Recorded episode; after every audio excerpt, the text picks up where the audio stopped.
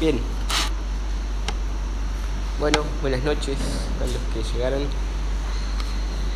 Eh, bueno, nuevamente vamos a comenzar a hablar sobre la iglesia, otra vez, y de nuestra parte del compromiso para, para con ella. Y alguno tal vez piense si es realmente, se pregunte si realmente es necesario volver al tema, ¿no? Siento que ya vimos un poco, ya dimos un estudio de varias semanas referido al tema, referido a la cuestión. Y mi respuesta, mi entender a eso sería que, por supuesto que sí, ¿no? Eh, es absolutamente necesario que sigamos hablando del tema. Uno de, de los motivos, creo que nunca hubo una época en la que el individualismo estuvo tan, tan presente y tan marcado como en estos años, ¿no? Toda la cosmovisión secular, desde la academia, desde lo intelectual, pasando por, por los medios de comunicación, eh, y hasta las conversaciones de barrio en el almacén, sin discriminar edad, es individualista, ¿no? Por lo tanto, nosotros estando en el mundo, prácticamente respiramos individualismo. Entonces, eh, digamos, con respecto a hablar de la comunidad, del pacto y del compromiso que implica la membresía de, de una iglesia local, nunca va a ser demasiado, ¿no? Para colmo, como si fuera poco, además de individualista, el mundo de hoy es consumista también. Y esto trágicamente es algo que, eh, eh, que ya es, común dentro de, las iglesias, ¿no? En general, eh, digamos, al menos en esta parte del mundo, la idea que la gente tiene sobre ser parte de una iglesia es asistir los domingos pasivamente y nada más que eso, ¿no? Mientras algunos que de paso se comportan como profesionales sirven, ¿no? ya sean los que predican, la alabanza, los que reciben, etcétera, las diferentes áreas. Y eso está tan lejos de lo que la Biblia dice que es una iglesia. Eso, eh, digamos, la imagen de la iglesia terminó tan desfigurada, tan torcida que es necesario que hablemos, ¿no? Eh, la suma del individualismo y del consumismo, que están por todos lados, provocan, entre otras cosas, una especie de fobia al compromiso, ¿no? Un rechazo total a todo lo que tenga que ver con obligaciones. De hecho, la palabra obligación misma eh, ya suena rara en la sociedad de hoy, ¿no? O sea, como que tiene una connotación negativa. Eh, y la tendencia que por más se ha introducido entre los creyentes también, incluso más que capaz que en otras áreas, es la búsqueda de beneficios sin compromiso, la búsqueda de beneficios sin, sin responsabilidad, ¿sí? Y esto, por supuesto, afecta catastróficamente la función eh, misma de la iglesia de proclamar la gloria de Dios al mundo, ¿sí? que es eh, la función que el Señor le ha dado. Entonces por eso es que vamos a volver a hablar del tema, ¿no? Para que apelando a la gracia de Dios, a la misericordia de Dios, nosotros podamos ver las implicaciones de nuestra membresía a la iglesia, ¿sí? que asumamos con alegría y que asumamos con entusiasmo eh, el compromiso que nosotros hicimos al venir y a formar parte de esta, de esta comunidad de pecadores que fueron redimidos, pero que todavía no fueron glorificados. ¿no? Hoy concretamente vamos a intentar ver cuál es el lugar de la iglesia desde una perspectiva bíblica, cuál es el lugar de la iglesia en cuanto a toda la historia de la redención. Y para eso, en primer lugar, vamos a Efesios 5, ¿sí? Eh, que aunque vamos a andar por otros pasajes, también va a ser como nuestro pasaje central para, para el tema de, hoy. Efesios 5 del 21 al 32, del 25 al 32 vamos a leer.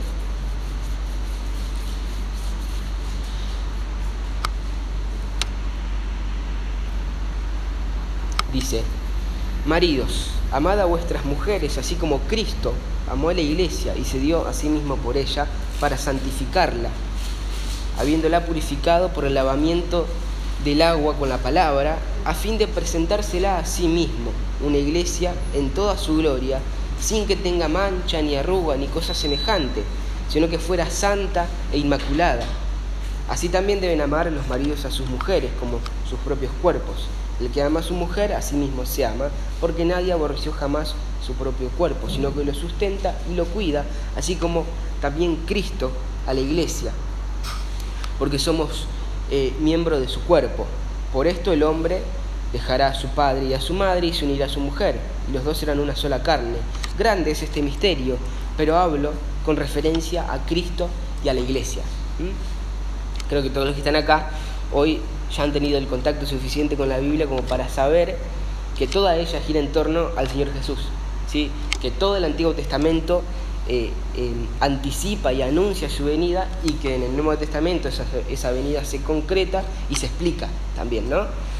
Y si esto es verdad, y sabemos que sí, eh, entonces esta verdad implica el hecho de que para entender correctamente el Antiguo Testamento se debe ver, se debe interpretar a la luz que arroja sobre él el Nuevo Testamento.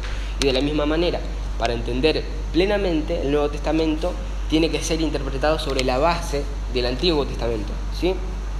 Dios se revela a nosotros en toda la Biblia y toda la Biblia constituye un único mensaje central. ¿sí? Algunos eh, tristemente consideran que lo único relevante, que lo único importante eh, es desde Mateo en adelante, hasta Apocalipsis.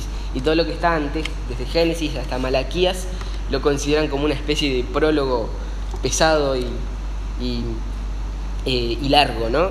Pero no es así.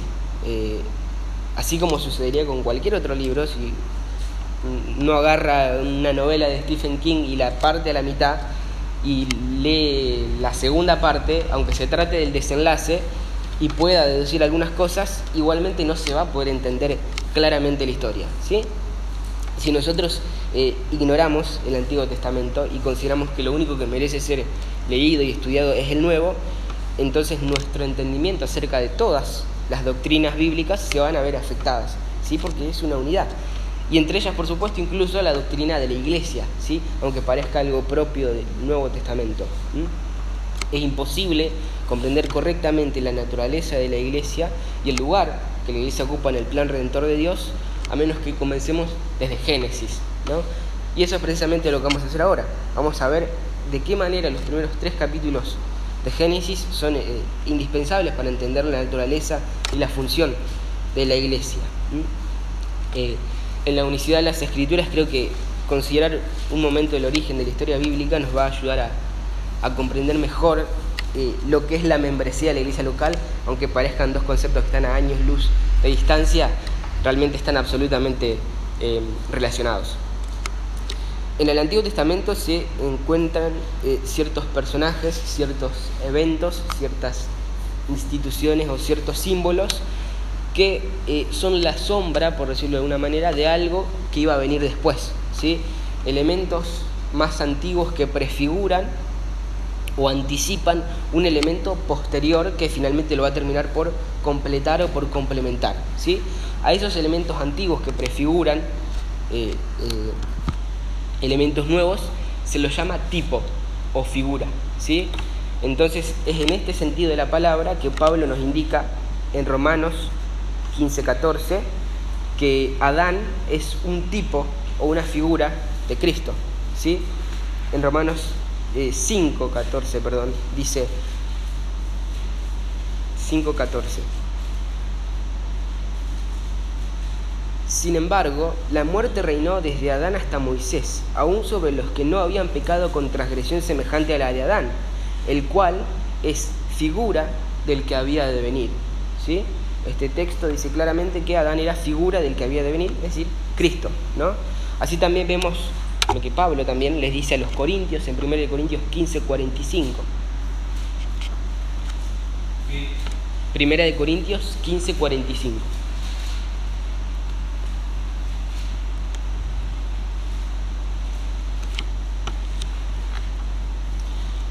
Ahí dice, así también está escrito, el primer hombre Adán fue hecho alma viviente, el último Adán espíritu que da vida.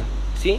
En este texto, el primer hombre Adán es el Adán histórico y ese último Adán o ese postrero Adán, em, que fue hecho espíritu que da vida, claramente es Cristo también, ¿no? De la misma manera, en el texto de Efesios 5 eh, que leímos al principio, Pablo nos expresa que la relación matrimonial entre Adán y Eva estaba prefigurando la relación de Cristo con la iglesia, ¿sí? Así que vamos a leer eh, algo de esos primeros capítulos de la escritura teniendo en cuenta esto, esto este asunto de, las, de los tipos y las prefiguras, ¿no? Eh, para que nuestra interpretación no sea defectuosa. Génesis 1, del 26 al 28.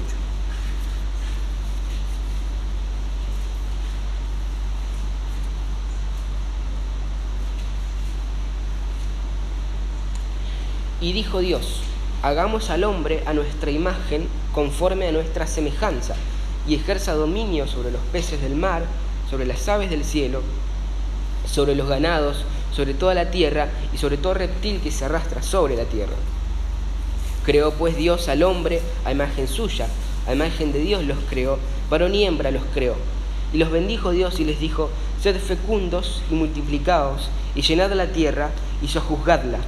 Ejerced dominio sobre los peces del mar, sobre las aves del cielo y sobre todo ser viviente que se mueve sobre la tierra. Después de haber creado todo lo que existe en los primeros cinco días, Dios, nuestro Dios trino, porque habrán notado que dice hagamos en plural, creó al hombre y la mujer eh, a su imagen y a su semejanza. Imagen y semejanza que se refiere a las facultades mentales y espirituales que poseen los seres humanos, eh, así como a la capacidad de ejercer dominio sobre la creación, a sus capacidades creativas y, de vivir en comunidad, así como Dios eh, convive eternamente en una relación perfecta intratrinitaria.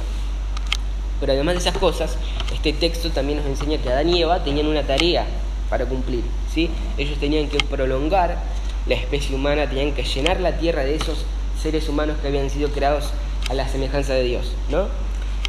Eh, como algunos sabrán, Génesis tiene dos relatos acerca de la creación del hombre. Uno, que es el que leímos recién, que es como una especie de vuelo de pájaro, junto con el resto de la creación, y otro en el que Moisés parece haber hecho una especie de acercamiento, una especie de zoom, eh, para ver más en detalle. Y en ese segundo relato nosotros aprendemos algunas cosas más, ¿sí? Como que, por ejemplo, Adán fue creado primero que Eva, del polvo de la tierra, y que fue colocado en el huerto del Edén, y que le fue dado un mandamiento positivo y un mandamiento eh, negativo. En Génesis 2, del 15 al 17, dice así.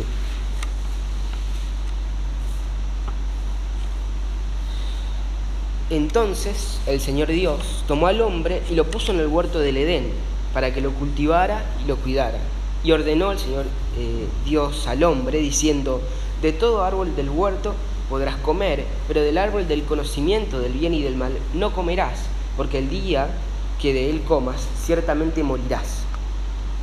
Adán tenía primero que cultivar y cuidar el huerto, los eran sus actividades primarias, sus tareas primarias, pero Dios también le ordenó abstenerse de comer de uno de los árboles del huerto, ¿sí? de comer del árbol de la ciencia del bien y el mal, el cual era un recordatorio para él, para Adán, que eh, si bien él tenía que eh, eh, gobernar la tierra y todo eso, no tenía autoridad para definir lo bueno y lo malo, no tenía la autoridad para determinar qué era el bien y qué era el mal, ¿sí? solo tenía que gobernar la creación subordinándose a lo que ya había sido determinado por Dios. Más adelante Dios crea a Eva, ¿sí? una costilla de Adán, para que sea su ayuda idónea. ¿sí? Adán no podía haber, eh, hacer lo que Dios le había mandado sin tener a su lado una ayuda idónea como Eva. ¿sí? algo que también nosotros tenemos que notar es que el Edén no solamente era un, un huerto común y corriente. ¿sí? Génesis 3.8 nos indica que Dios se paseaba por el huerto al aire del día. Es decir, como más adelante sucedió con el tabernáculo, como más adelante sucedió con el templo, ahí en el jardín del Edén, Dios, que ya sabemos que está en absolutamente todos lados porque es omnipresente, manifestaba su presencia de una manera especial. ¿sí? En su momento, tanto en el tabernáculo como en el templo, Dios ordenó eh, incluir figuras con diseños eh, con, forma de árboles en el diseño, ¿no? Porque el Señor quería, al ver el tabernáculo y al, ver el templo, su pueblo recordara el Edén, ¿sí? Es por eso mismo también que en los últimos capítulos de Apocalipsis, cuando se nos describe cuál va a ser nuestra morada final y definitiva como cristianos, se incluyen varios elementos que también estaban en el jardín del Edén, ¿sí? como el árbol de vida o el río que cruzaba por el medio del huerto. Eh, entonces el punto es que Dios le encomendó a Adán y a Eva, que llenasen la tierra con humanos creados a su imagen. ¿sí? Ellos tenían que ejercer dominio sobre la creación mientras extendían esta especie eh, de santuario, por decirlo de una manera, donde Dios se manifestaba su presencia favorable y agradable, ¿sí? lo que Edén significaba, hasta cubrir la tierra, ¿sí? Eh, y que todo el planeta esté lleno de, de la gloria de Dios y de su presencia manifiesta y especial. Pero como ya sabrán, Adán no protegió el huerto como Dios le ordenó y dejó que la serpiente introdujera una nueva interpretación de la realidad, ¿sí? una nueva definición del bien y el mal, que era contraria a la de Dios. ¿sí? Esto lo hizo al comer el fruto del árbol de conocimiento del bien y el mal. Y no solo dejaron que se introdujera eso, sino que también decidieron creer en esa mentira y decidieron rebelarse abiertamente contra la autoridad de Dios. Y así, junto con ese pecado, también entró la muerte al mundo. ¿sí? Adán y Eva murieron espiritualmente en ese preciso instante, es decir, como hablamos la otra vez, esta muerte espiritual eh, implicaba que ya estaban incapacitados para acercarse a Dios o agradarle y, habían perdido esa comunión que habían tenido en un principio con Él. Y la imagen de Dios que ellos reflejaban originalmente también ahora iba a estar desfigurada. ¿sí? Eh, el pecado también terminó por afectar sus cuerpos, tanto que se fueron deteriorando hasta que en su momento terminaron la muerte física, como, como sucede hasta ahora. ¿no? Eso no hubiera sucedido de no haber sido por esa caída. Y otros de los resultados para ellos, eh, otro de los resultados de este pecado fue que fueron expulsados del jardín del Edén, ¿sí? Porque ningún ser inmundo puede tener acceso a la santidad de Dios, eh, en su presencia, ¿no? Eh, y si la historia bíblica terminara en Génesis 3 hubiera sido terrible, ¿no? Pero gracias a Dios, y en un sentido absolutamente literal, la historia no termina en Génesis 3, ¿sí? Porque antes de expulsar al hombre y a la mujer del huerto, Dios hizo una promesa en Génesis 3:15, que dice, y pondré enemistad entre tú y la mujer, y entre tu simiente y su simiente. Él te herirá en la cabeza, y tú lo herirás, lo herirás en el calcañar. La promesa era que eh, iba a enviar a un hombre nacido de mujer que aunque iba a ser herido en el calcañar, es decir, en, el talón, le aplastaría la cabeza de la serpiente, ¿sí? Y podríamos decir que desde ese punto, desde Génesis 3.15 en adelante, eh, todo lo que leemos en la Biblia es el desarrollo de esa promesa, ¿sí?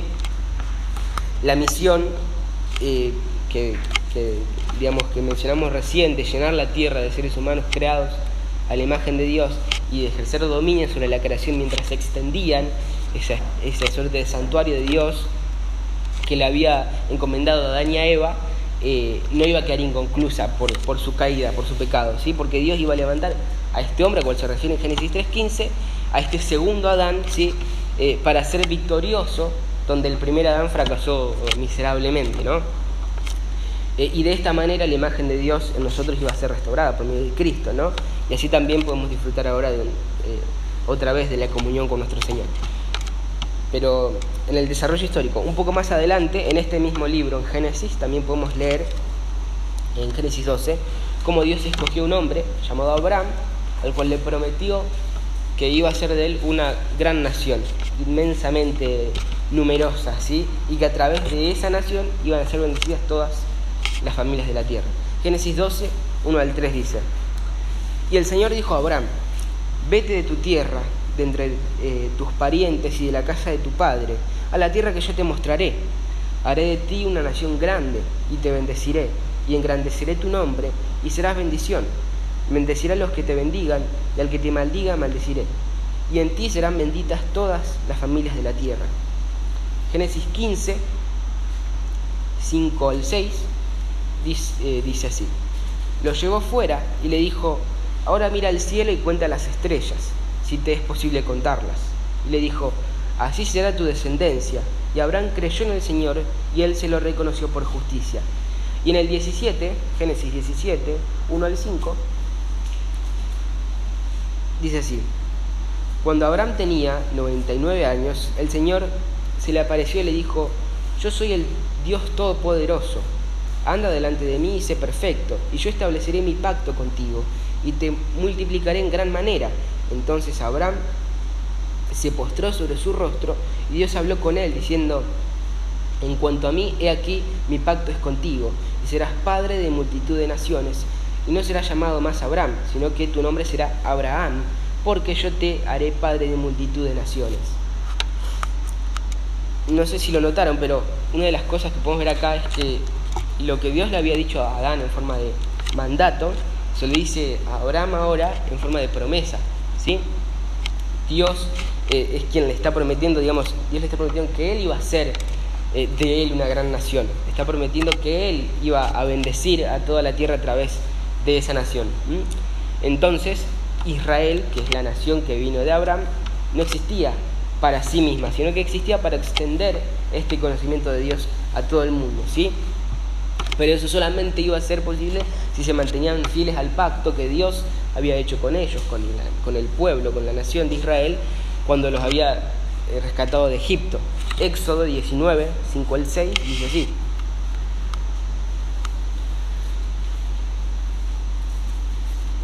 Éxodo 19, 5 y 6.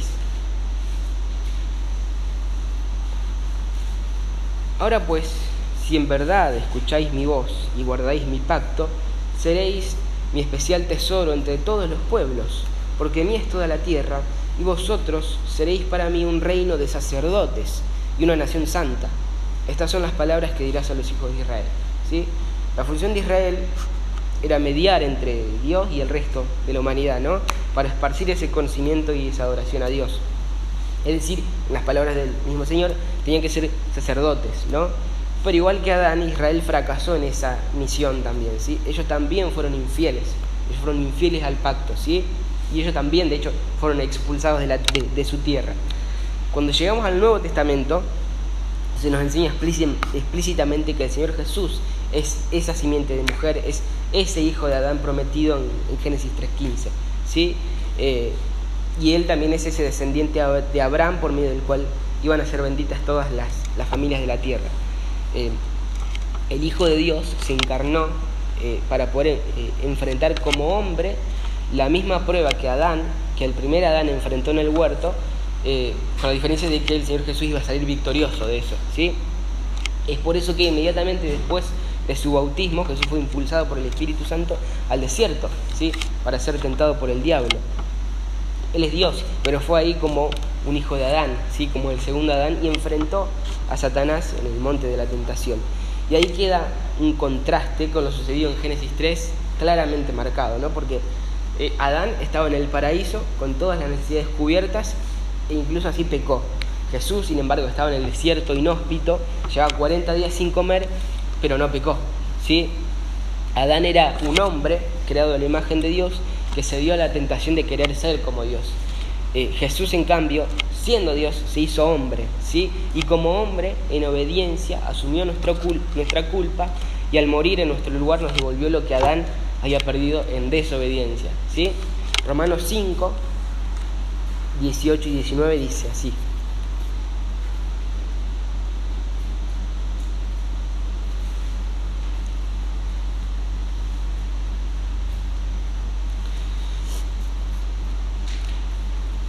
Así pues, tal como por una transgresión resultó la condenación de todos los hombres, así también por un acto de justicia resultó la justificación de vida para todos los hombres.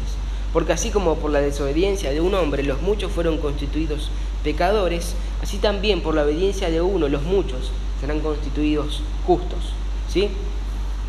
Cristo restauró nuestra comunión con Dios al pagar por nuestros pecados en la cruz, al beber la copa de ira del Padre en nuestro lugar, ¿sí? Y al mismo tiempo, por medio del Espíritu Santo, comienza en nosotros un proceso de transformación progresiva, eh, que es la santificación para restaurar esa imagen de Dios en nosotros que había quedado distorsionada desde el pecado de Adán.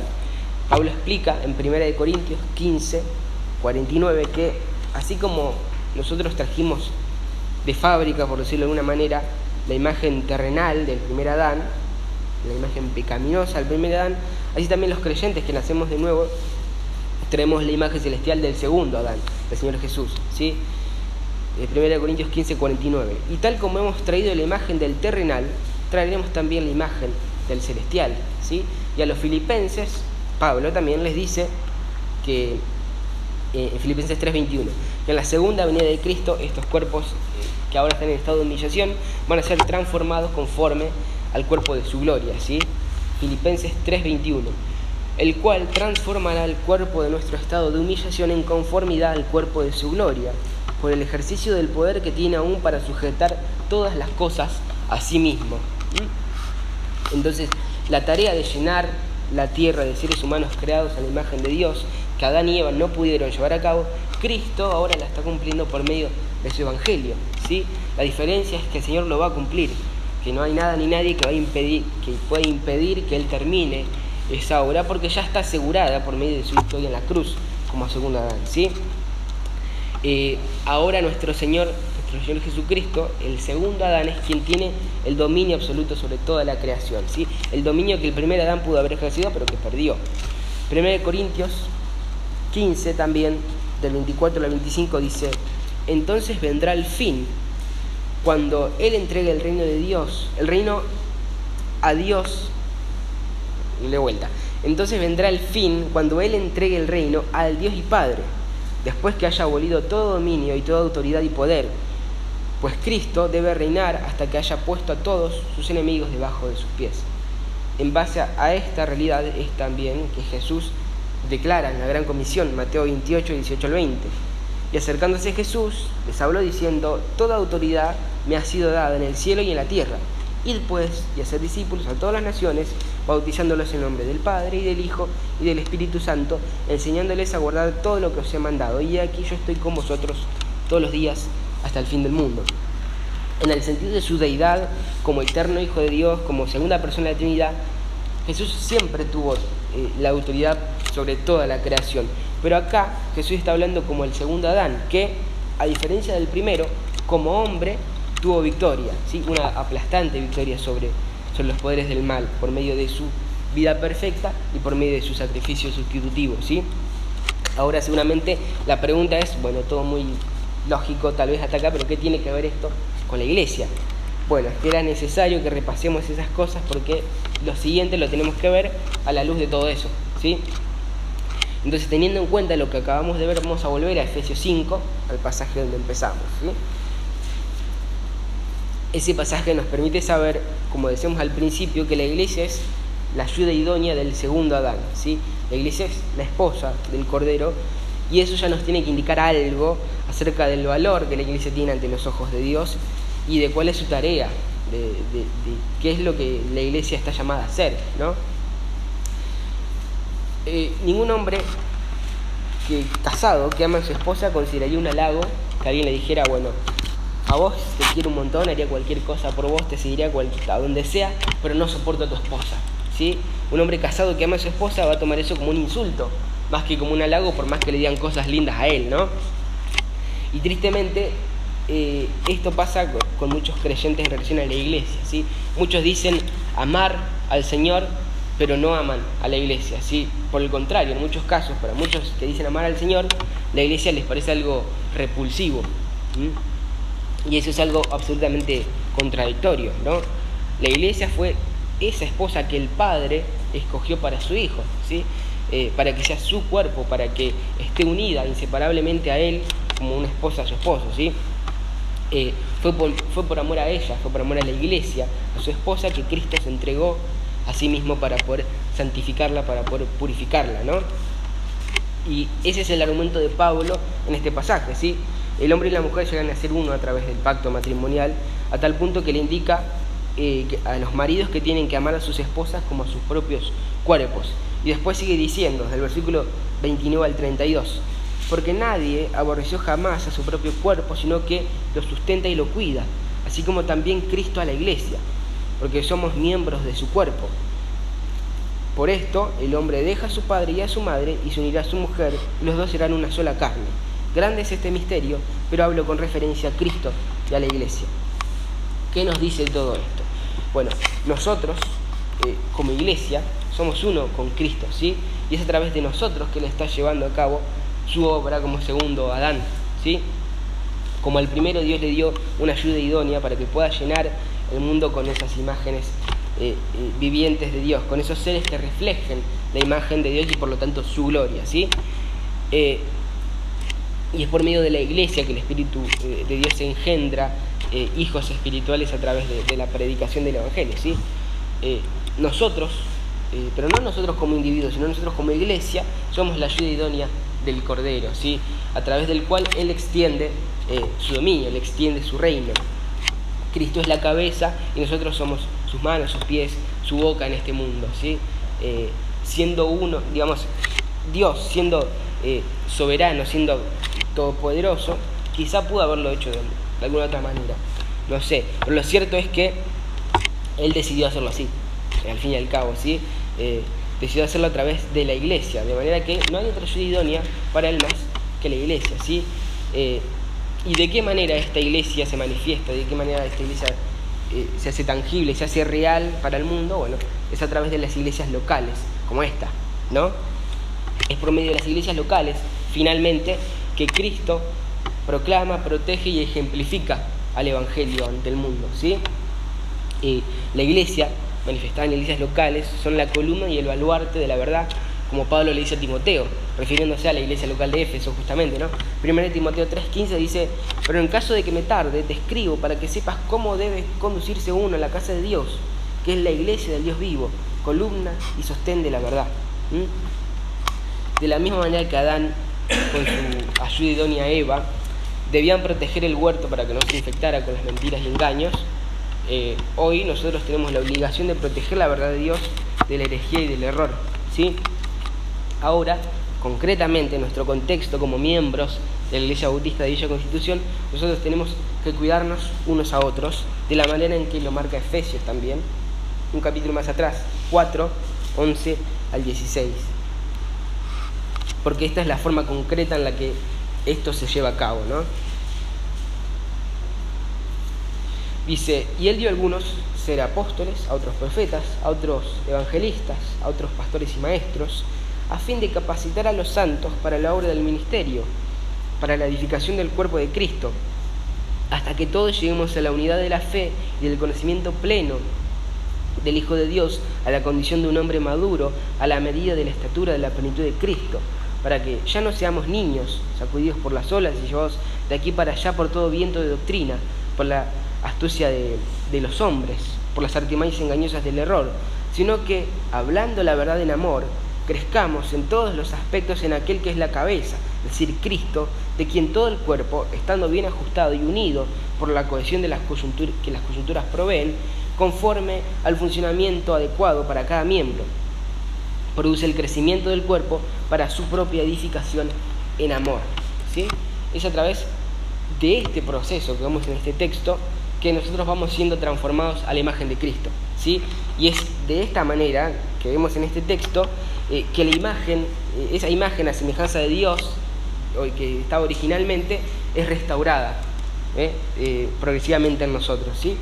Entonces tal vez en la cotidianidad solo vemos una simple reunión de estudio, de estudio y oración como ahora, o, vemos un simple servicio dominical como cualquier otro, o una simple reunión de hermanos como cuando nos juntamos, pero si tenemos en cuenta el panorama completo, que nos deja ver la Biblia, podemos saber que en realidad somos parte de algo que es inmensamente más grande, ¿sí? Somos parte de una historia que comenzó en Génesis y que va a terminar cuando toda la tierra esté llena de la gloria de Dios, ¿sí? Eh, el destino que nosotros esperamos es, es majestuoso y aunque no parezca, es llevado a cabo por el Señor a través de las iglesias locales, ¿sí? Eh, a través de hombres y mujeres comunes, corrientes como nosotros, eh, hombres y mujeres comunes que en dependencia del Espíritu Santo ponen sus dones en operación, digamos, para la edificación de sus hermanos, de manera que todos juntos le digamos, mostremos, hagamos visible, como dice Mark Dever, el, Evangelio al mundo, ¿sí? En este caso a la comunidad, a la comunidad donde el Señor nos puso, esta ciudad, este barrio, ¿sí? Eh, esa es, digamos, nuestra función, mostrar el Evangelio, mostrar la gloria de Dios, reflejar a nuestro Señor siendo seres pecaminosos que se encuentran en un mundo caído, inevitablemente vamos a tener muchos errores y vamos a encontrarnos con muchos problemas a lo largo de nuestra vida en, comunidad, nuestra vida en la iglesia. Pero a pesar de eso nosotros deberíamos intentar ver lo que Dios nos reveló en su palabra acerca de cuál es el lugar que la iglesia ocupa en el plan redentor. ¿sí? Deberíamos intentar ver qué es, lo que qué es lo que el Señor dice que va a hacer de la iglesia cuando esté con Él para que seamos capaces de ver a la iglesia eh, un poco más como el Señor la ve, ¿sí? Eh, y así a pesar de las dificultades y los eh, problemas, sepamos sobre todo el, enorme privilegio que significa ser parte de la ayuda idónea del segundo Adán, ¿no? Dios nos dice en su palabra que un día la iglesia va a estar frente a Él sin ninguna mancha, sin ninguna arruga, contemplando su gloria, contemplando su hermosura. Y si nos revela esto antes de que haya sucedido es porque quiere que nos anticipemos al gozo de la llegada de ese día, ¿no? Para que veamos a la iglesia del Señor un poco más, eh, un poco más parecido a como sus ojos la ven, ¿no? Y si nosotros podemos verla un poco más de esta manera, desde esta perspectiva bíblica, un poco más como el Señor la ve, indudablemente nuestro aprecio por la iglesia va a crecer, ¿sí? Y no solo nuestro aprecio por la iglesia, sino que juntamente con nuestro aprecio por la iglesia, lo que es más importante, también va a crecer nuestra estima y nuestro aprecio y nuestro amor por aquel que se entregó eh, por ella, por aquel que se entregó para hacer la suya, ¿sí? Por eso es que en el final de Apocalipsis, luego de describir la gloria futura de la iglesia, el Señor, por medio de Juan, dice, ellos verán su rostro, en Apocalipsis 22.4. Porque ese día la esposa, a pesar de que va a estar inmaculada y sin mancha y purificada, no va a mirar su propia gloria y su propia hermosura, sino que va a ver la del Señor y va a quedar absolutamente cautivada por la hermosura y por la gloria de su Salvador. ¿sí? Hay una estrofa de un himno antiguo que dice, la novia no mira su vestido, sino que mira el rostro del amado, no mira el cielo esplendoroso, sino al Rey de Gracia, no la corona que él da, sino sus manos traspasadas, el Cordero es toda la gloria de la tierra de Manuel. ¿sí? Así que bueno, hermanos, quizá algunos eh, se acuerdan del estudio anterior sobre la iglesia, que era algo bastante práctico, eh, y se acuerdan, intentemos guardar esas sugerencias que habíamos visto en ese momento para movernos dentro de la iglesia, pero ahora teniendo en cuenta las cosas que vamos a empezar a ver a partir de ahora. ¿sí? En el caso de hoy, eh, vamos a intentar guardar esas sugerencias que habíamos visto intentando ver a la iglesia un poco más como el Señor la ve, ¿sí? teniendo en cuenta un poco más cuál es su verdadera naturaleza, cuál es su verdadero lugar, cuál es su verdadera función eh, y cuál es su, verdadero destino final, ¿no? Para que lleguemos a apreciarla más, ¿no? Para que hagamos las cosas que tenemos que hacer en la iglesia, eh, pero principalmente porque la amamos y no por otro motivo. Eh, entonces, este es mi deseo, digamos, esta es mi oración y mi esperanza al volver a este tema de la iglesia, ¿sí? que en función de la palabra nosotros amemos a la iglesia, ¿sí? que amemos sinceramente a la iglesia local, de manera que asumamos todos esos compromisos que vamos a empezar a repasar más adelante, pero que no sean un pesar, sino que los tomemos, aunque a veces impliquen un golpe, un azote, que los tomemos eh, con gusto, con entusiasmo y con alegría, y que los hagamos por amor a la iglesia, ¿sí? y por supuesto a nuestro Señor. Así que, bueno, nada más, eso es lo que les quería compartir. Bien. Bueno, buenas noches a los que llegaron. Eh, bueno, nuevamente vamos a comenzar a hablar sobre la iglesia, otra vez, y de nuestra parte del compromiso para, para con ella. Y alguno tal vez piense si es realmente, se pregunte si realmente es necesario volver al tema, ¿no? Siento que ya vimos un poco, ya dimos un estudio de varias semanas referido al tema, referido a la cuestión. Y mi respuesta, mi entender a eso sería que, por supuesto que sí, ¿no? Eh, es absolutamente necesario que sigamos hablando del tema. Uno de, de los motivos, creo que nunca hubo una época en la que el individualismo estuvo tan, tan presente y tan marcado como en estos años, ¿no? Toda la cosmovisión secular desde la academia, desde lo intelectual, pasando por, por los medios de comunicación eh, y hasta las conversaciones de barrio en el almacén, sin discriminar edad, es individualista, ¿no? Por lo tanto, nosotros estando en el mundo, prácticamente respiramos individualismo. Entonces, eh, digamos, con respecto a hablar de la comunidad, del pacto y del compromiso que implica la membresía de, de una iglesia local, nunca va a ser demasiado, ¿no? Para colmo, como si fuera poco, además de individualista, el mundo de hoy es consumista también. Y esto trágicamente es algo que, eh, eh, que ya es, común dentro de, las iglesias. ¿no? En general, eh, digamos, al menos en esta parte del mundo, la idea que la gente tiene sobre ser parte de una iglesia es asistir los domingos pasivamente y nada más que eso. ¿no? Mientras algunos que de paso se comportan como profesionales, sirven, ¿no? ya sean los que predican, la alabanza, los que reciben, etcétera, las diferentes áreas. Y eso está tan lejos de lo que la Biblia dice que es una iglesia. Eso, eh, digamos, la imagen de la iglesia terminó tan desfigurada, tan torcida que es necesario que hablemos, ¿no? Eh, la suma del individualismo y del consumismo, que están por todos lados, provocan, entre otras cosas, una especie de fobia al compromiso, ¿no? un rechazo total a todo lo que tenga que ver con obligaciones. De hecho, la palabra obligación misma eh, ya suena rara en la sociedad de hoy, ¿no? O sea, como que tiene una connotación negativa. Eh, y la tendencia que por más se ha introducido entre los creyentes también, incluso más que capaz que en otras áreas, es la búsqueda de beneficios sin compromiso, la búsqueda de beneficios sin, sin responsabilidad. ¿sí? Y esto, por supuesto, afecta catastróficamente la función eh, misma de la iglesia de proclamar la gloria de Dios al mundo, ¿sí? que es eh, la función que el Señor le ha dado. Entonces, por eso es que vamos a volver a hablar del tema, ¿no? Para que, apelando a la gracia de Dios, a la misericordia de Dios, nosotros podamos ver las implicaciones de nuestra membresía a la iglesia, ¿sí?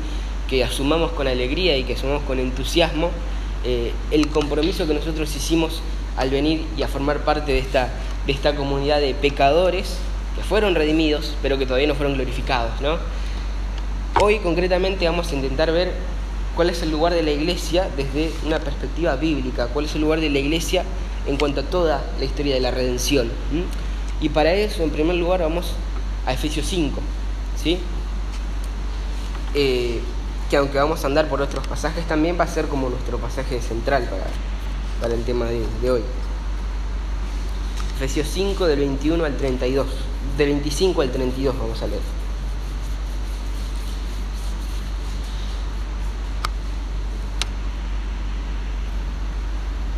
Dice, maridos, amad a vuestras mujeres, así como Cristo amó a la iglesia y se dio a sí mismo por ella para santificarla, habiéndola purificado por el lavamiento del agua con la palabra, a fin de presentársela a sí mismo, una iglesia en toda su gloria, sin que tenga mancha, ni arruga, ni cosa semejante, sino que fuera santa e inmaculada.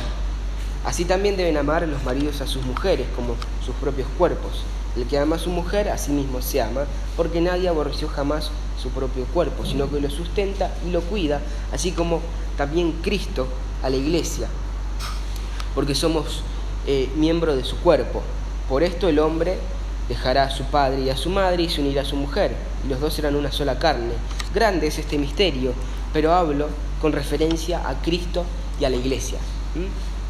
Creo que todos los que están acá hoy ya han tenido el contacto suficiente con la Biblia como para saber que toda ella gira en torno al Señor Jesús, ¿sí?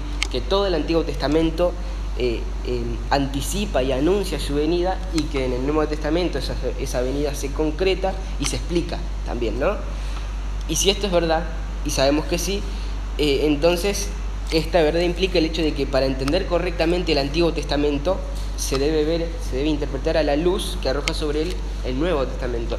Y de la misma manera, para entender plenamente el Nuevo Testamento, tiene que ser interpretado sobre la base del Antiguo Testamento. ¿sí? Dios se revela a nosotros en toda la Biblia y toda la Biblia constituye un único mensaje central. ¿sí? Algunos eh, tristemente consideran que lo único relevante, que lo único importante eh, es desde Mateo en adelante, hasta Apocalipsis. Y todo lo que está antes, desde Génesis hasta Malaquías, lo consideran como una especie de prólogo pesado y, y, eh, largo, ¿no? Pero no es así. Así como sucedería con cualquier otro libro, si no agarra una novela de Stephen King y la parte a la mitad y lee la segunda parte, aunque se trate del desenlace y pueda deducir algunas cosas, igualmente no se va a poder entender claramente la historia. ¿sí? Si nosotros eh, ignoramos el Antiguo Testamento y consideramos que lo único que merece ser leído y estudiado es el Nuevo, entonces nuestro entendimiento acerca de todas las doctrinas bíblicas se van a ver afectadas, ¿sí? porque es una unidad. Y entre ellas, por supuesto, incluso la doctrina de la Iglesia, ¿sí? aunque parezca algo propio del Nuevo Testamento. Es imposible comprender correctamente la naturaleza de la Iglesia y el lugar que la Iglesia ocupa en el plan redentor de Dios, a menos que comencemos desde Génesis. ¿no? Y eso es precisamente lo que vamos a hacer ahora. Vamos a ver de qué manera los primeros tres capítulos de Génesis son eh, indispensables para entender la naturaleza y la función de la iglesia. Eh, en la unicidad de las escrituras creo que considerar un momento del origen de la historia bíblica nos va a ayudar a, comprender mejor eh, lo que es la membresía de la iglesia local, aunque parezcan dos conceptos que están a años luz de distancia, realmente están absolutamente eh, relacionados.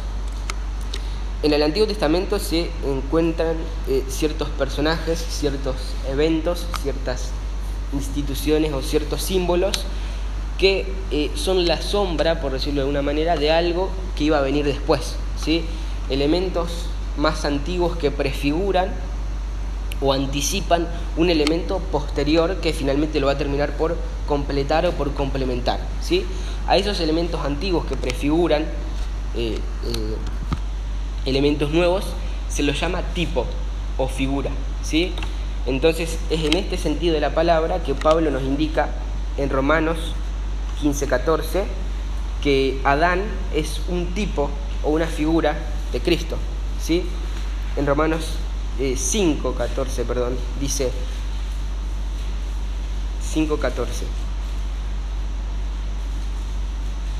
Sin embargo, la muerte reinó desde Adán hasta Moisés, aún sobre los que no habían pecado con transgresión semejante a la de Adán, el cual es figura del que había de venir. ¿sí? Este texto dice claramente que Adán era figura del que había de venir, es decir, Cristo. ¿no? Así también vemos lo que Pablo también les dice a los Corintios en 1 Corintios 15, 45.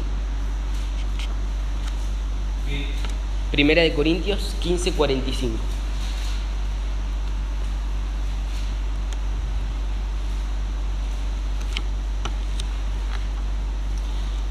Ahí dice, así también está escrito, el primer hombre Adán fue hecho alma viviente, el último Adán espíritu que da vida. ¿sí? En este texto, el primer hombre Adán es el Adán histórico y ese último Adán o ese postrero Adán em, que fue hecho espíritu que da vida, claramente es Cristo también, ¿no? De la misma manera, en el texto de Efesios 5 eh, que leímos al principio, Pablo nos expresa que la relación matrimonial entre Adán y Eva estaba prefigurando la relación de Cristo con la iglesia. ¿sí? Así que vamos a leer eh, algo de esos primeros capítulos de la escritura teniendo en cuenta esto, esto este asunto de, los tipos y las prefiguras, ¿no? Eh, para que nuestra interpretación no sea defectuosa. Génesis 1, del 26 al 28.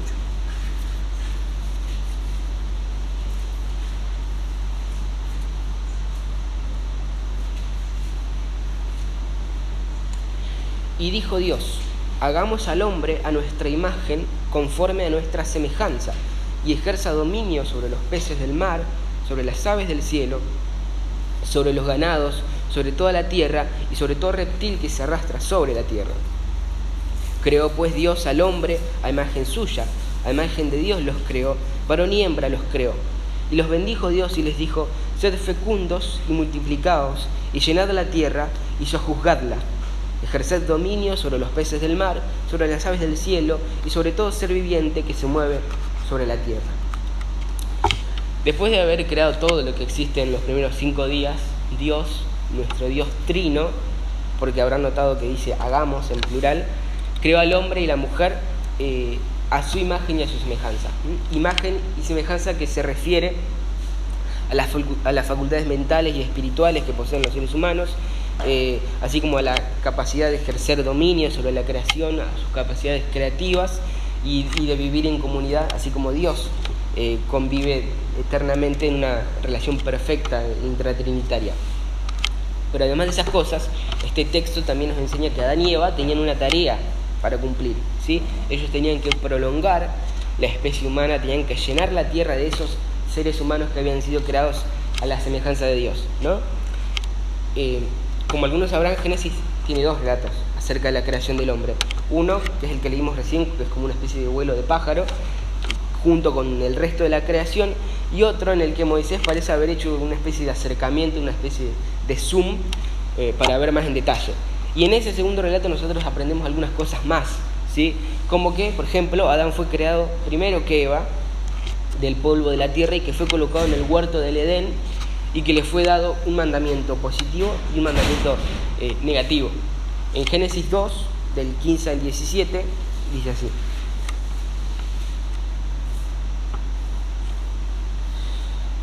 Entonces el Señor Dios tomó al hombre y lo puso en el huerto del Edén para que lo cultivara y lo cuidara. Y ordenó el Señor eh, Dios al hombre diciendo, de todo árbol del huerto podrás comer, pero del árbol del conocimiento del bien y del mal no comerás, porque el día que de él comas ciertamente morirás. Adán tenía primero que cultivar y cuidar el huerto, los eran sus actividades primarias, sus tareas primarias, pero Dios también le ordenó abstenerse de comer de uno de los árboles del huerto, ¿sí? de comer del árbol de la ciencia del bien y el mal, el cual era un recordatorio para él, para Adán, que eh, si bien él tenía que eh, eh, gobernar la tierra y todo eso, no tenía autoridad para definir lo bueno y lo malo, no tenía la autoridad para determinar qué era el bien y qué era el mal, ¿sí? solo tenía que gobernar la creación subordinándose a lo que ya había sido determinado por Dios. Más adelante Dios crea a Eva, ¿sí? una costilla de Adán, para que sea su ayuda idónea. ¿sí? Adán no podía haber, eh, hacer lo que Dios le había mandado sin tener a su lado una ayuda idónea como Eva. ¿sí? algo que también nosotros tenemos que notar es que el Edén no solamente era un, un huerto común y corriente. ¿sí? Génesis 3.8 nos indica que Dios se paseaba por el huerto al aire del día. Es decir, como más adelante sucedió con el tabernáculo, como más adelante sucedió con el templo, ahí en el jardín del Edén, Dios, que ya sabemos que está en absolutamente todos lados porque es omnipresente, manifestaba su presencia de una manera especial. ¿sí? En su momento, tanto en el tabernáculo como en el templo, Dios ordenó eh, incluir figuras con diseños eh, con, forma de árboles en el diseño, ¿no? Porque el Señor quería, al ver el tabernáculo y al, ver el templo, su pueblo recordara el Edén, ¿sí? Es por eso mismo también que en los últimos capítulos de Apocalipsis, cuando se nos describe cuál va a ser nuestra morada final y definitiva como cristianos, se incluyen varios elementos que también estaban en el jardín del Edén, ¿sí? como el árbol de vida o el río que cruzaba por el medio del huerto. Eh, entonces el punto es que Dios le encomendó Adán y a Eva, que llenasen la tierra con humanos creados a su imagen. ¿sí? Ellos tenían que ejercer dominio sobre la creación mientras extendían esta especie eh, de santuario, por decirlo de una manera, donde Dios se manifestaba su presencia favorable y agradable, ¿sí? lo que el Edén significaba, hasta cubrir la tierra, ¿sí? Eh, y que todo el planeta esté lleno de, la gloria de Dios y de su presencia manifiesta y especial. Pero como ya sabrán, Adán no protegió el huerto como Dios le ordenó, y dejó que la serpiente introdujera una nueva interpretación de la realidad, ¿sí? una nueva definición del bien y el mal, que era contraria a la de Dios. ¿sí? Esto lo hizo al comer el fruto del árbol de conocimiento del bien y el mal. Y no solo dejaron que se introdujera eso, sino que también decidieron creer en esa mentira y decidieron rebelarse abiertamente contra la autoridad de Dios.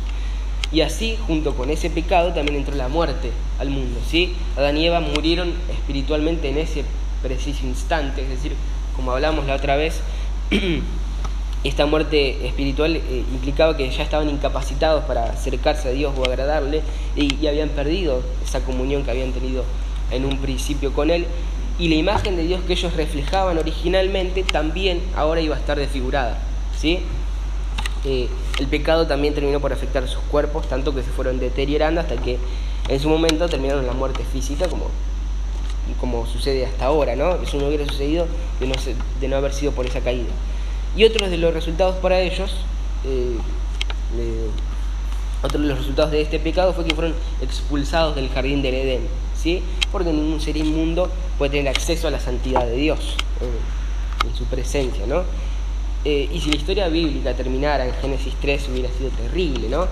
Pero gracias a Dios, y en un sentido absolutamente literal, la historia no termina en Génesis 3, ¿sí? porque antes de expulsar al hombre y a la mujer del huerto, Dios hizo una promesa en Génesis 3.15,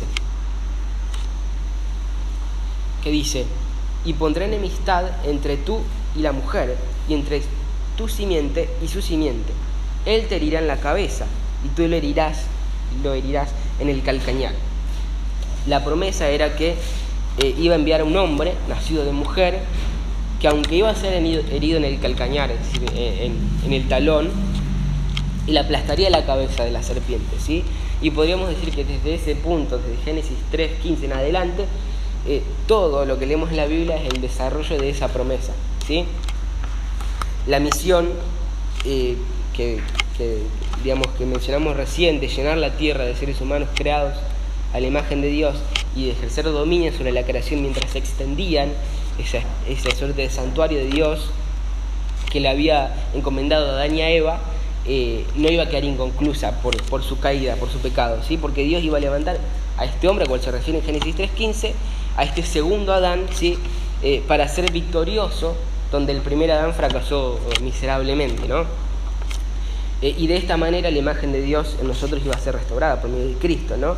y así también podemos disfrutar ahora de, otra vez de la comunión con nuestro Señor pero en el desarrollo histórico. Un poco más adelante, en este mismo libro, en Génesis, también podemos leer, en Génesis 12, cómo Dios escogió un hombre llamado Abraham, al cual le prometió que iba a ser de él una gran nación, inmensamente numerosa, ¿sí? y que a través de esa nación iban a ser bendecidas todas las familias de la tierra. Génesis 12, 1 al 3 dice, y el Señor dijo a Abraham, vete de tu tierra de entre eh, tus parientes y de la casa de tu padre, a la tierra que yo te mostraré. Haré de ti una nación grande y te bendeciré, y engrandeceré tu nombre y serás bendición. Bendeciré a los que te bendigan, y al que te maldiga maldeciré. Y en ti serán benditas todas las familias de la tierra. Génesis 15, 5 al 6, dice, eh, dice así. Lo llevó fuera y le dijo, ahora mira al cielo y cuenta las estrellas si te es posible contarlas. Y le dijo, así será tu descendencia. Y Abraham creyó en el Señor y él se lo reconoció por justicia. Y en el 17, Génesis 17, 1 al 5, dice así, cuando Abraham tenía 99 años, el Señor se le apareció y le dijo, yo soy el Dios Todopoderoso, anda delante de mí y sé perfecto, y yo estableceré mi pacto contigo, y te multiplicaré en gran manera. Entonces Abraham se postró sobre su rostro y Dios habló con él diciendo, en cuanto a mí, he aquí, mi pacto es contigo, y serás padre de multitud de naciones, y no serás llamado más Abraham, sino que tu nombre será Abraham, porque yo te haré padre de multitud de naciones. No sé si lo notaron, pero una de las cosas que podemos ver acá es que lo que Dios le había dicho a Adán en forma de mandato, se lo dice a Abraham ahora en forma de promesa. Dios eh, es quien le está prometiendo, digamos, Dios le está prometiendo que Él iba a ser eh, de Él una gran nación. Está prometiendo que Él iba a bendecir a toda la tierra a través de esa nación. Entonces, Israel, que es la nación que vino de Abraham, no existía para sí misma, sino que existía para extender este conocimiento de Dios a todo el mundo, ¿sí? Pero eso solamente iba a ser posible si se mantenían fieles al pacto que Dios había hecho con ellos, con, el pueblo, con la nación de Israel, cuando los había eh, rescatado de Egipto. Éxodo 19, 5 al 6, dice así.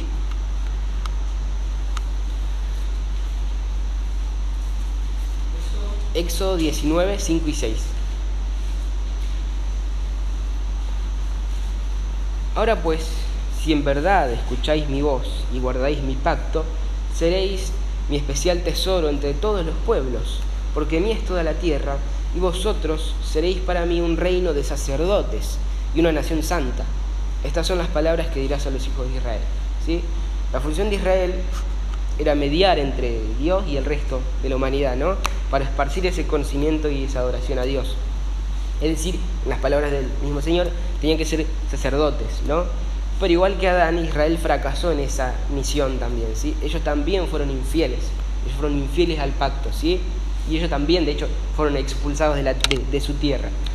Cuando llegamos al Nuevo Testamento, se nos enseña explícitamente que el Señor Jesús es esa simiente de mujer, es ese hijo de Adán prometido en, Génesis 3.15, ¿sí? Eh, y él también es ese descendiente de Abraham por medio del cual iban a ser benditas todas las, las familias de la tierra. Eh, el Hijo de Dios se encarnó eh, para poder enfrentar como hombre la misma prueba que Adán, que el primer Adán enfrentó en el huerto, con la diferencia de que el Señor Jesús iba a salir victorioso de eso. ¿sí? Es por eso que inmediatamente después de su bautismo, Jesús fue impulsado por el Espíritu Santo al desierto, ¿sí? para ser tentado por el diablo. Él es Dios, pero fue ahí como un hijo de Adán, ¿sí? como el segundo Adán, y enfrentó a Satanás en el monte de la tentación. Y ahí queda un contraste con lo sucedido en Génesis 3 claramente marcado, ¿no? porque eh, Adán estaba en el paraíso con todas las necesidades cubiertas e incluso así pecó.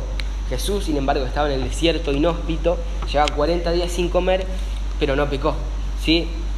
Adán era un hombre creado a la imagen de Dios que se dio a la tentación de querer ser como Dios.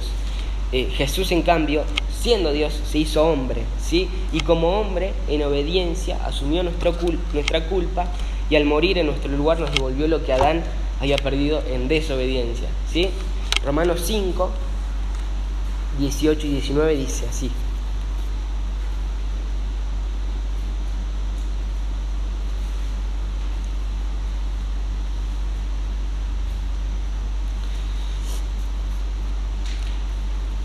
Así pues, tal como por una transgresión resultó la condenación de todos los hombres, así también por un acto de justicia resultó la justificación de vida para todos los hombres.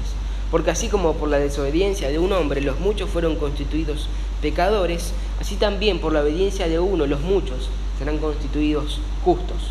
¿Sí? Cristo restauró nuestra comunión con Dios al pagar por nuestros pecados en la cruz, al beber la copa de ira del Padre en nuestro lugar, ¿sí? Y al mismo tiempo, por medio del Espíritu Santo, comienza en nosotros un proceso de transformación progresiva, eh, que es la santificación, para restaurar esa imagen de Dios en nosotros que había quedado distorsionada desde el pecado de Adán.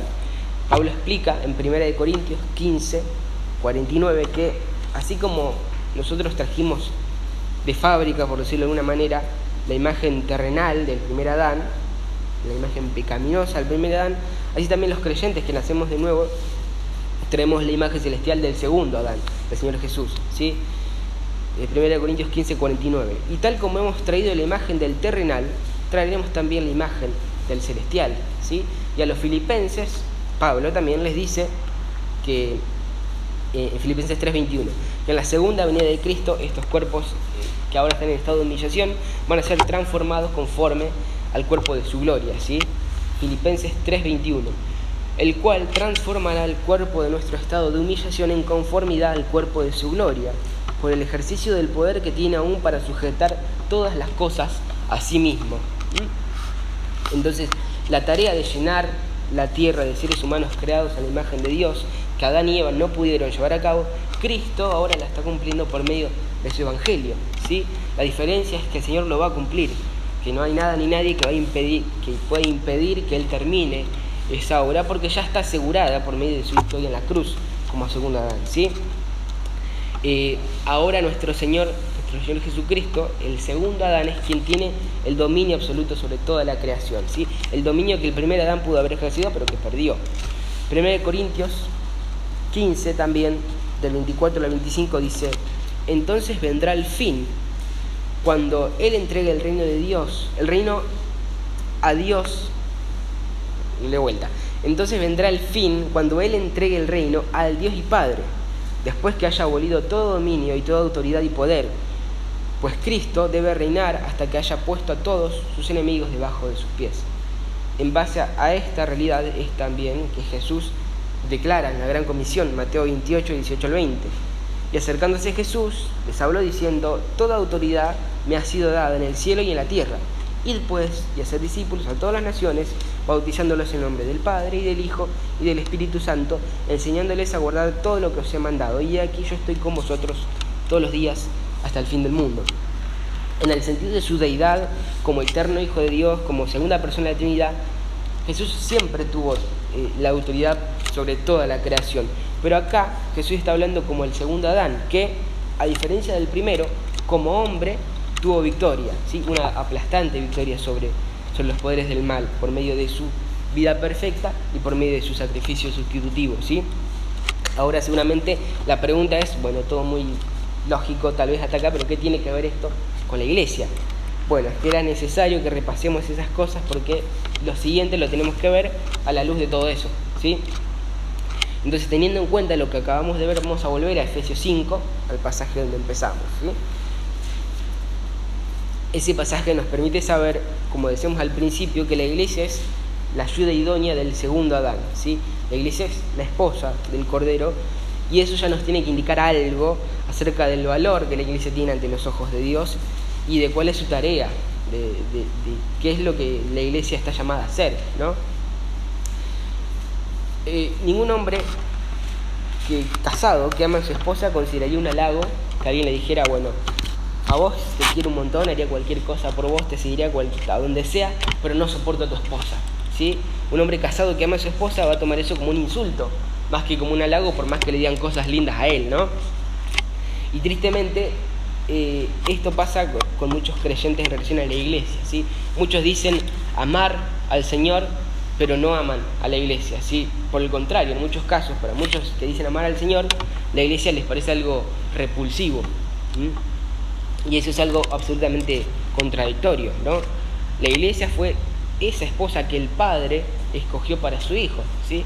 Eh, para que sea su cuerpo, para que esté unida inseparablemente a él como una esposa a su esposo, ¿sí? Eh, fue, por, fue por amor a ella, fue por amor a la iglesia, a su esposa, que Cristo se entregó a sí mismo para poder santificarla, para poder purificarla, ¿no? Y ese es el argumento de Pablo en este pasaje, ¿sí? El hombre y la mujer llegan a ser uno a través del pacto matrimonial, a tal punto que le indica eh, a los maridos que tienen que amar a sus esposas como a sus propios cuerpos. Y después sigue diciendo, desde el versículo 29 al 32, porque nadie aborreció jamás a su propio cuerpo, sino que lo sustenta y lo cuida, así como también Cristo a la iglesia, porque somos miembros de su cuerpo. Por esto el hombre deja a su padre y a su madre y se unirá a su mujer, y los dos serán una sola carne. Grande es este misterio, pero hablo con referencia a Cristo y a la iglesia.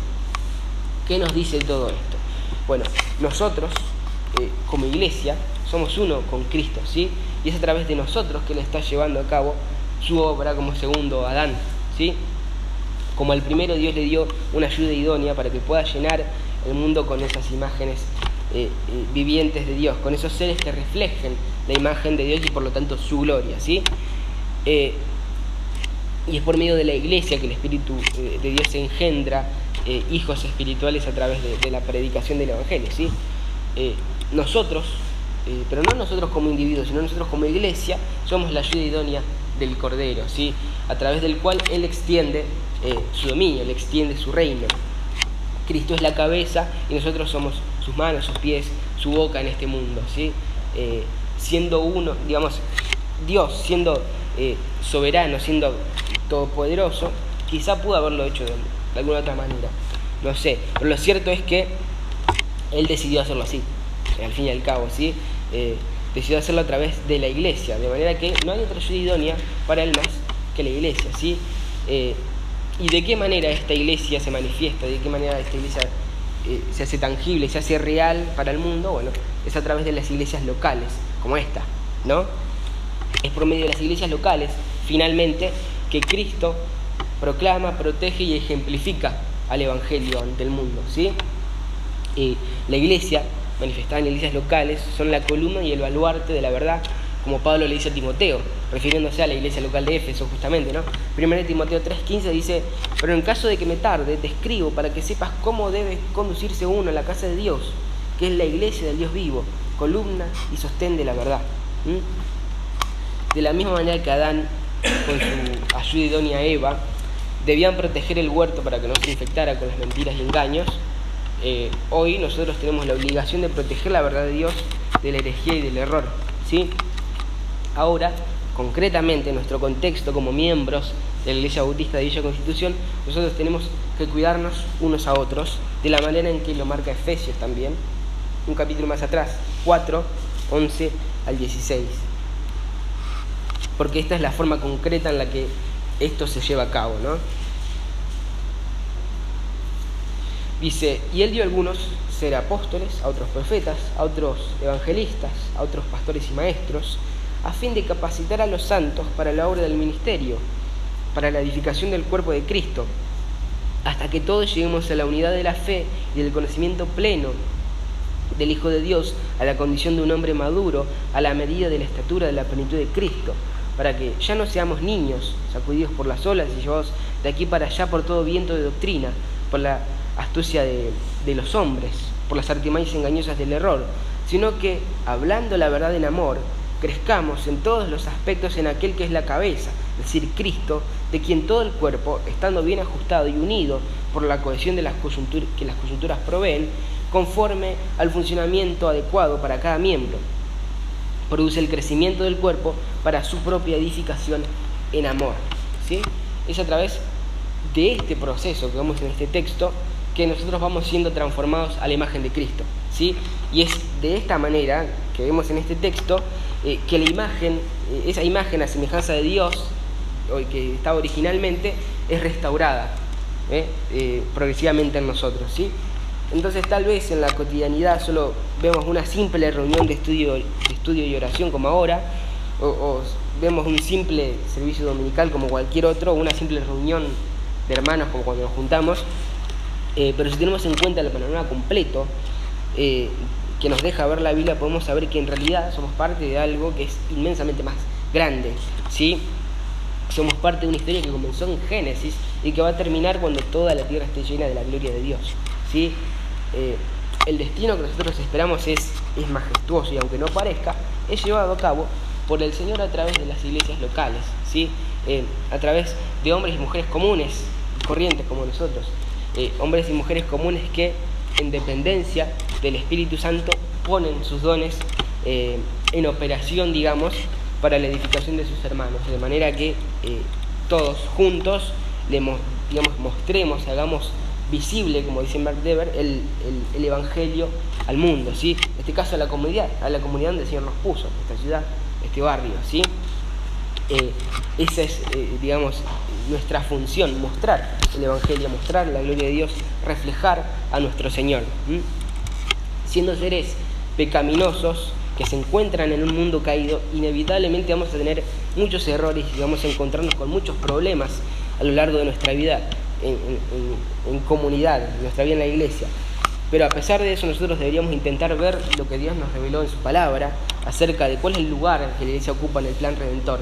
¿sí? Deberíamos intentar ver qué es, lo que qué es lo que el Señor dice que va a hacer de la iglesia cuando esté con Él para que seamos capaces de ver a la iglesia eh, un poco más como el Señor la ve. ¿sí?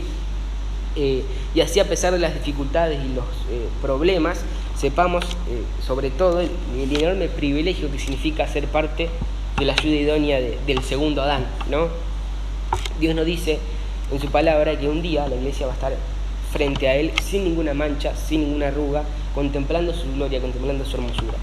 Y si nos revela esto antes de que haya sucedido es porque quiere que nos anticipemos al gozo de la llegada de ese día, ¿no? Para que veamos a la iglesia del Señor un poco más, eh, un poco más parecido a como sus ojos la ven, ¿no? Y si nosotros podemos verla un poco más de esta manera, desde esta perspectiva bíblica, un poco más como el Señor la ve, indudablemente nuestro aprecio por la iglesia va a crecer, ¿sí? Y no solo nuestro aprecio por la iglesia, sino que juntamente con nuestro aprecio por la iglesia, lo que es más importante, también va a crecer nuestra estima y nuestro aprecio y nuestro amor por aquel que se entregó eh, por ella, aquel que se entregó para hacer la suya, ¿sí? Por eso es que en el final de Apocalipsis, luego de escribir la gloria futura de la iglesia, el Señor, por medio de Juan, dice, ellos verán su rostro, en Apocalipsis 22.4 porque ese día la esposa, a pesar de que va a estar inmaculada y sin mancha y purificada, no va a mirar su propia gloria y su propia hermosura, sino que va a ver la del Señor y va a quedar absolutamente cautivada por la hermosura y por la gloria de su Salvador. ¿sí? Hay una estrofa de un himno antiguo que dice, la novia no mira su vestido, sino que mira el rostro del amado, no mira el cielo esplendoroso, sino al Rey de Gracia, no la corona que él da, sino sus manos traspasadas, el Cordero es toda la gloria de la tierra de Manuel. ¿sí?